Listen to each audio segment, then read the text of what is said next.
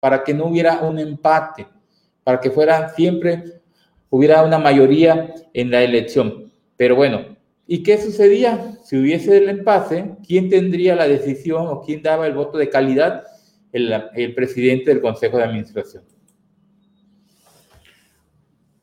Otro, otro punto que platicábamos eran los estatus que se preveían o que se pueden prever, que las resoluciones tomadas fuera de ese consejo, vamos a suponer, se reúnen, nos reunimos para el consejo de administración en fecha determinada, está, pero cuando, y tiene su validez las determinaciones, pero cuando una determinación fuera determinada fuera del consejo, pero por todos los, todos los miembros del consejo, todos los consejeros, que solicitaban que tenía que tener un solo requisito, y era el más importante, que esta fuera uno por todos, no por mayoría, fuera unánime, fuera decisión unánime y que estuviera por escrito.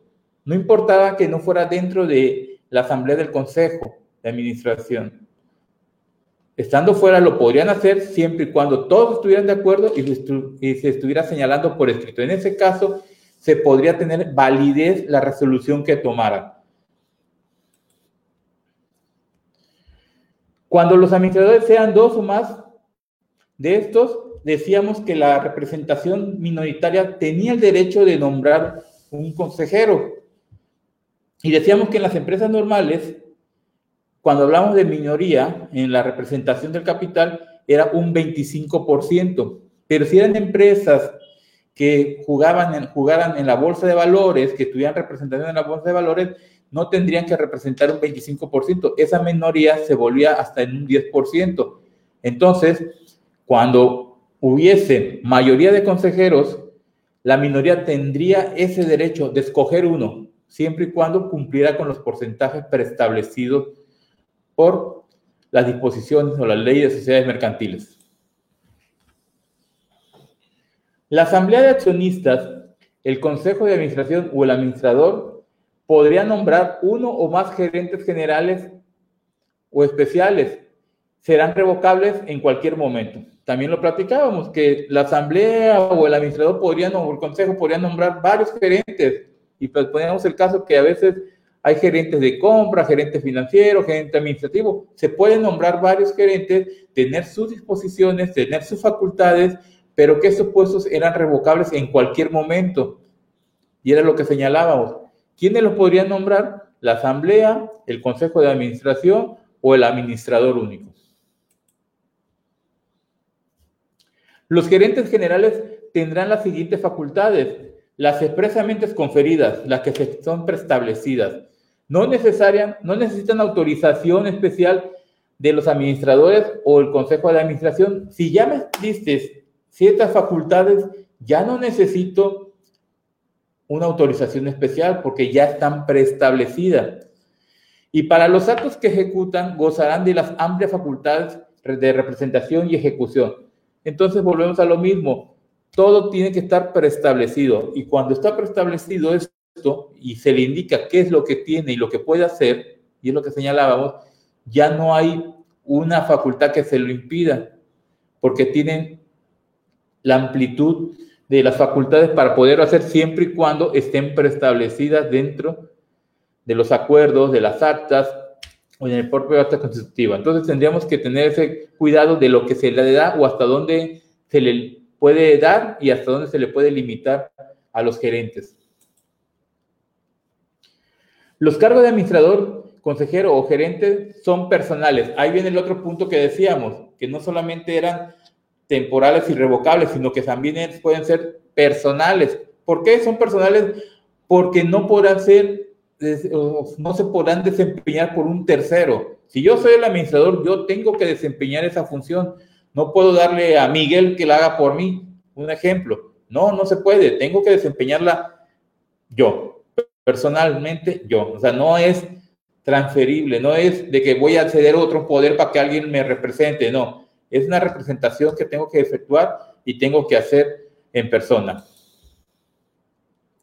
El Consejo de Administración para nombrar entre sus miembros un delegado que ejecute los actos concretos. A falta de designación especial, la representación corresponde al presidente.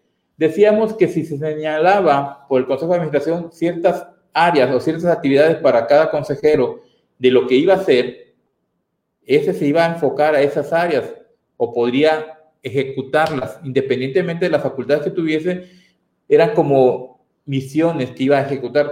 Pero si no hubiese nada preestablecido o señalado, ¿quién ejecutaría todas esas operaciones en concretas? El presidente del consejo. El administrador o consejero de administración y los gerentes podrán, dentro de sus facultades, conferir los poderes a nombre de la sociedad, los cuales serán revocables en cualquier tiempo. Volvemos a repetir, el administrador o consejero de administración y los gerentes podrán conferir poderes a nombre de la sociedad. ¿Cuánto? Hay muchas veces que damos poderes para actos administrativos. Ahí están el poder y estos en cualquier momento pueden ser revocables. ¿Quiénes lo pueden hacer? Los que tienen las facultades. En este caso, el Consejo de Administración, los gerentes y el administrador único. Y volvemos a repetir, son poderes para ciertos actos que se le van a, van a desempeñar.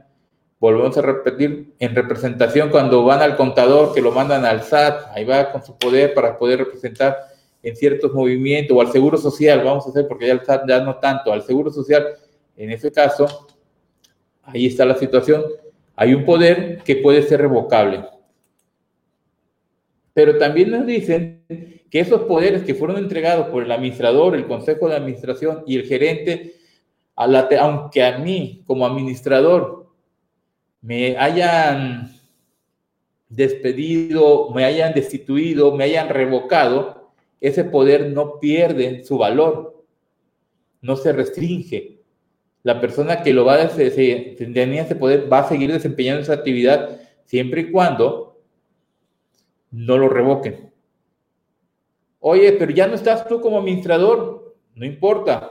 La persona tiene un poder y él lo va a seguir desempeñando. Tendrá que llegar el nuevo administrador, el consejo, la asamblea de socios y revocar ese poder. Entonces, ese es el punto que nos enfocaba. Pueden ser administradores, no pueden ser administradores los que conforme a esta ley están inhabilitados a ejercer el comercio.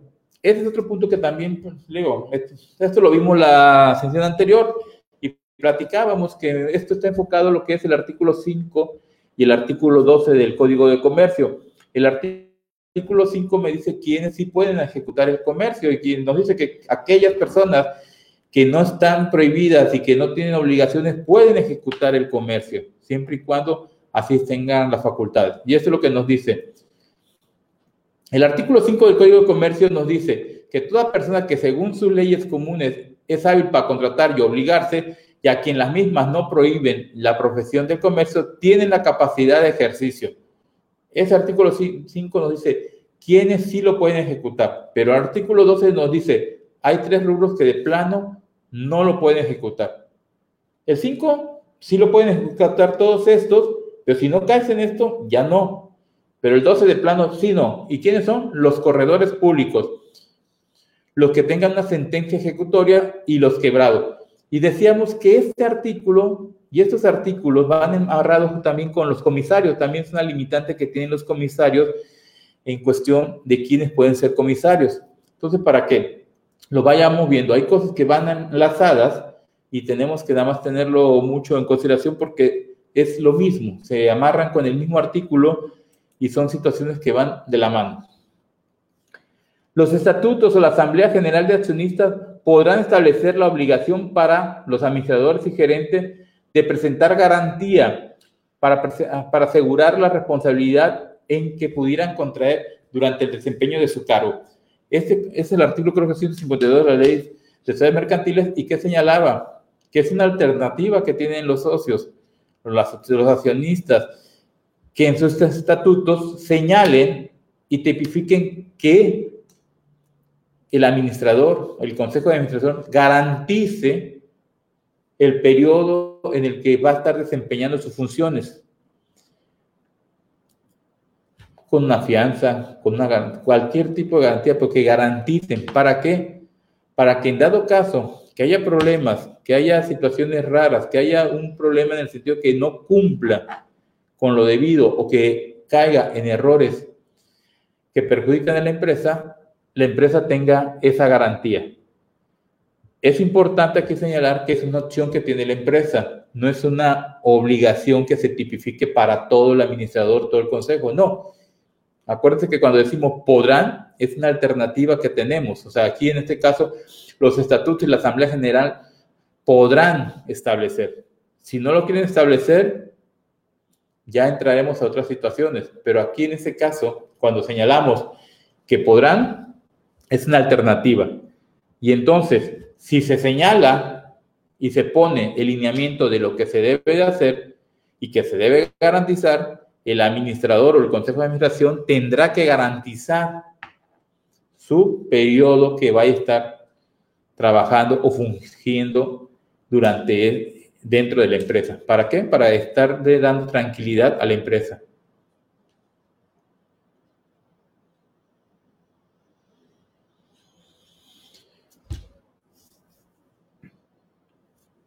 ¿Qué pasa? Ah, perdón, mal ¿Qué pasa con los poderes administrativos que no tienen fecha de vencimiento?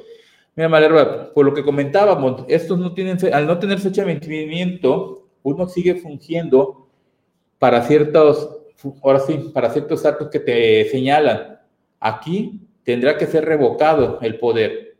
Lo que comentábamos hace ratito, a lo mejor te lo di el poder yo, ya no estoy yo, ahora está Miguel, pero mientras nadie te revoque, tu poder sigue y las facultades sigue, salvo que te hayan puesto una fecha determinada para cumplir ese periodo o que sea revocado. ¿Por quiénes? Por el consejo, por el, administrador, por los gerentes, por la persona que te lo haya dado, porque, bueno, el puesto, que la persona que tenga la autoridad para hacerlo, te lo tendrá que revocar.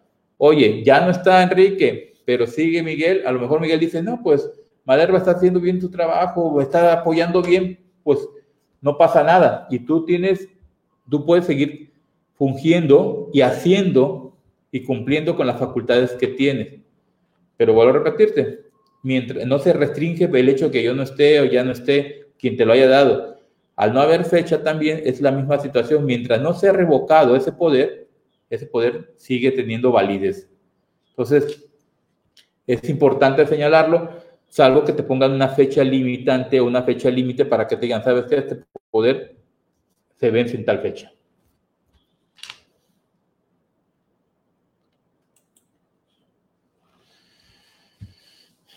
Nada, Valero.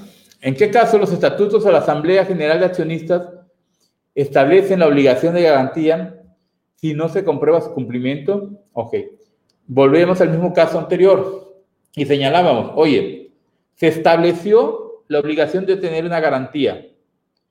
Pero ¿qué sucede? Que ni el administrador, ni el consejo han dado esa garantía o han proporcionado esa garantía. Entonces, mientras no proporcionen o no comprueben el cumplimiento de esa garantía, no podrán inscribirse en el registro público de, la, de comercio y los nombramientos, o sea, no tendrán validez. Entonces es importante cuál es si hay esa obligación preestablecida, se tendrá que demostrar el cumplimiento de esa obligación para que se pueda hacer el registro pertinente de ese nombramiento. En caso contrario, no hay nombramiento y al no haber nombramiento válido, no puede entrar en funciones. Los administradores continuarán en el desempeño de su encargo aun cuando hubiese concluido el plazo designado mientras no se hagan nuevos nombramientos y los nombrados no tomen posesión de los cargos. Venimos al mismo caso del punto anterior que veníamos. Sé que terminó el plazo, ya no voy a hacer, pero